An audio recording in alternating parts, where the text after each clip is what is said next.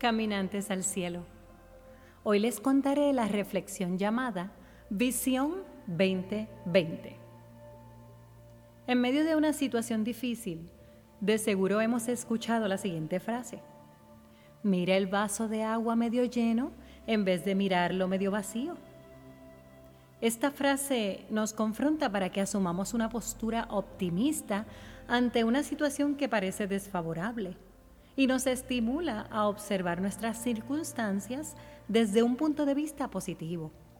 No está mal escucharlo, pero miremos un poco más de cerca el vaso.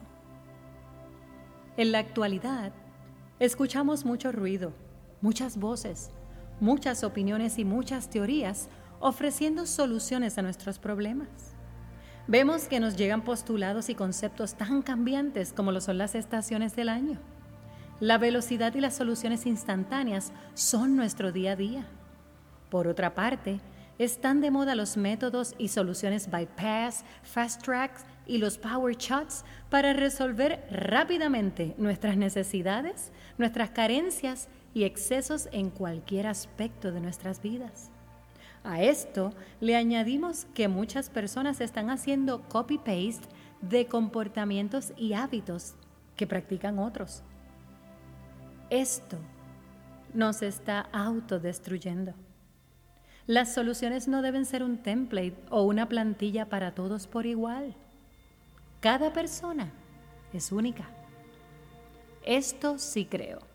Y es que todos los seres humanos perseguimos algo en común manejar nuestras circunstancias buenas y no buenas de forma efectiva. Pienso que para lograr esto debemos tomarnos el tiempo de observar detenidamente cuál es nuestra verdadera realidad. Volvamos a mirar el vaso. Leyendo la Biblia, encontré en el libro de Lucas 11 que Jesús dijo lo siguiente. Tu ojo es una lámpara que da luz a tu cuerpo. Cuando tu ojo es bueno, todo tu cuerpo está lleno de luz. Pero cuando tu ojo es malo, tu cuerpo está lleno de oscuridad. Asegúrate de que la luz que crees tener no sea en realidad oscuridad. Si estás lleno de luz, sin rincones oscuros, entonces toda tu vida será radiante, como si un reflector te llenara con su luz he aprendido que más allá de la visión física, tenemos una visión espiritual que permite que veamos al Espíritu de Dios en nuestras vidas. Meditando en esta lectura del libro de Lucas, el Espíritu de Dios me confrontó con las siguientes preguntas y respuestas. ¿Por qué nuestros ojos espirituales deben estar bien abiertos? Cuando tenemos los ojos hinchados, no podemos ver bien. Lo mismo sucede cuando se hinchan nuestros ojos espirituales. Perdemos de vista los detalles importantes que Dios tiene destinados para nuestra vida. Se nos escapa de la mirada que en todo lo que hacemos y nos sucede, no importa cuán incomprensible se vea, las maravillas y los milagros de nuestro Padre Dios son manifiestas. Dice el Salmo 34, Dios bendice a los que en Él confían. Ustedes, pueblo de Dios, vengan y prueben su bondad.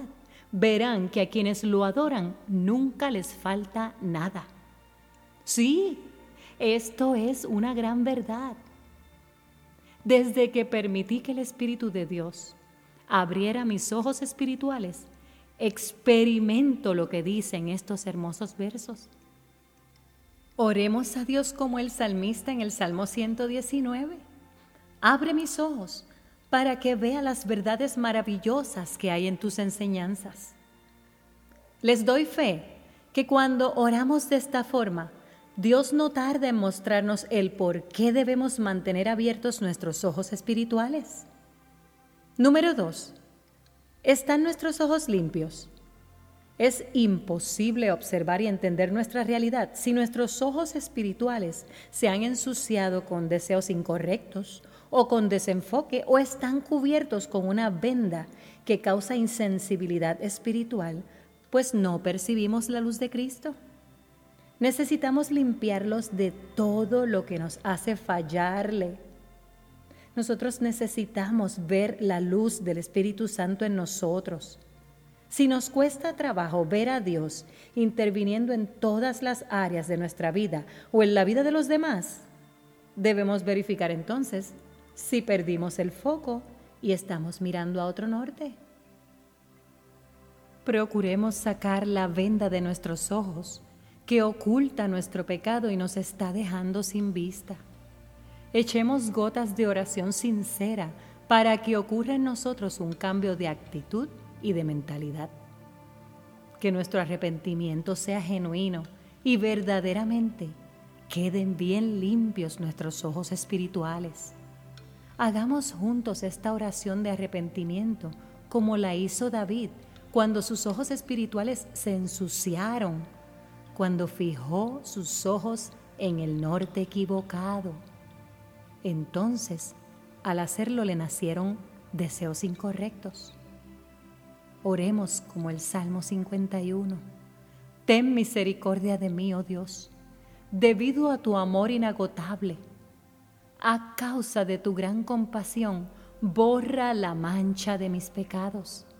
Lávame de la culpa hasta que quede limpio y purifícame de mis pecados. Crea en mí, oh Dios, un corazón limpio y renueva un espíritu fiel dentro de mí. El sacrificio que sí deseas es un espíritu quebrantado.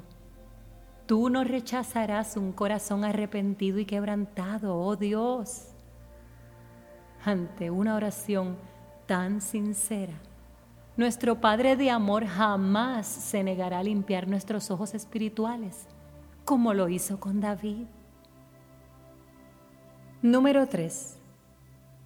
¿Cómo saber cuando tenemos nuestros ojos espirituales enfermos? Nos arden los ojos espirituales cuando estamos leyendo alguna lectura bíblica.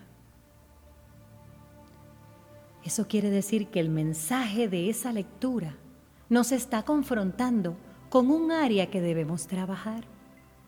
Eso es un síntoma de ojo espiritual reseco. Si estamos contando los minutos para que termine un sermón o una predicación, pero podemos pasar horas y horas distraídos frente a nuestros dispositivos electrónicos, sea en asuntos personales o profesionales, sin que nos dé sed, sin deseos de ir al baño o cansancio. Hay desbalance en nuestras mentes que causará sobrecarga, causará dolor de cabeza y visión espiritual borrosa. Lo mismo ocurre si pasamos la mayor parte de nuestro tiempo escuchando, viendo y leyendo temas de Papa Dios, pero dejamos de atender nuestros asuntos personales, nuestra familia, nuestros asuntos profesionales entonces habrá problemas de enfoque en nuestra visión espiritual y vamos a padecer de vista espiritual cansada o de fatiga ocular o astenopia espiritual. Está comprobado científicamente que los excesos en cualquier actividad provocan fatiga y desánimo. Cuidémonos. Por otra parte, si exponemos nuestros ojos físicos a mirar lo incorrecto y lo prohibido, tendremos que usar justificaciones y excusas como gafas oscuras que oculten nuestros ojos espirituales infectados con virus y bacterias. Nuestros ojos espirituales estarán infectados, inflamados, llenos de lágrimas involuntarias con la sensación de tenerlos llenos de arenilla, de pecado oculto.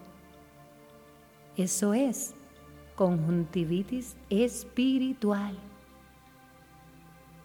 Podemos ver a Dios cuando miramos nuestra familia. Podemos ver a Dios cuando miramos a nuestros hermanos en la fe y cuando miramos los bienes materiales que nos ha dado. Si la respuesta es no, tenemos un error de enfoque en nuestra visión espiritual. Sufrimos de hipermetropía espiritual? Si vemos bien las bendiciones materiales que hemos recibido, pero no podemos ver con claridad que aquello que está en la distancia son las bendiciones que Dios nos prometió y vienen de camino, estamos padeciendo de miopía espiritual. Las pruebas y los problemas no nos están dejando ver la luz de Dios al final del túnel de la desesperación. Tampoco vemos a Dios a nuestro lado mientras sufrimos. Estamos padeciendo de astigmatismo espiritual. Teniendo cualquiera o algunas de estas enfermedades, necesitamos ser urgentemente examinados por el oftalmólogo del cielo. Solo Él sana cualquier diagnóstico de enfermedad que nos estorbe la visión espiritual. Así podremos ver su luz en nuestras vidas. No tengamos temor de pasar por su tratamiento y proceso de sanidad. Duele menos sanar que seguir enfermo con ceguera espiritual. Sanos, cantaremos como David el Salmo 27. Dios mío, tú eres mi luz y mi salvación. ¿De quién voy a tener miedo? Tú eres quien protege mi vida. Nadie me infunde temor. Posiblemente Dios hará con muchos de nosotros como hizo con Saulo, el perseguidor de los cristianos. Sus ojos carnales tuvieron que ser cegados con la luz de Cristo. Él tuvo que ser confrontado por aquel a quien él perseguía cuando atropellaba inocentes. Su religiosidad excesiva lo llevó a enfermar de su vista espiritual. Jesús dejó ciego a Saulo por tres días, pero sus ojos espirituales fueron sanados y abiertos juntamente con la sanidad de sus ojos físicos. Hasta su nombre le fue cambiado Ahora era Pablo, el apóstol más visionario de todos los tiempos. Gracias a que sus ojos fueron sanados, tú y yo conocemos la buena noticia de salvación. Caminantes al cielo, ¿desean conocer cómo cuidarnos y prevenir el contagio de estos padecimientos y enfermedades? ¿Quieren saber cómo el Espíritu Santo me enseñó a combatir estas enfermedades adecuadamente para tener una vista espiritual saludable? Espero que su contestación haya sido que sí. No se pierdan la segunda parte de esta reflexión. Les espero. Bendiciones en extremo.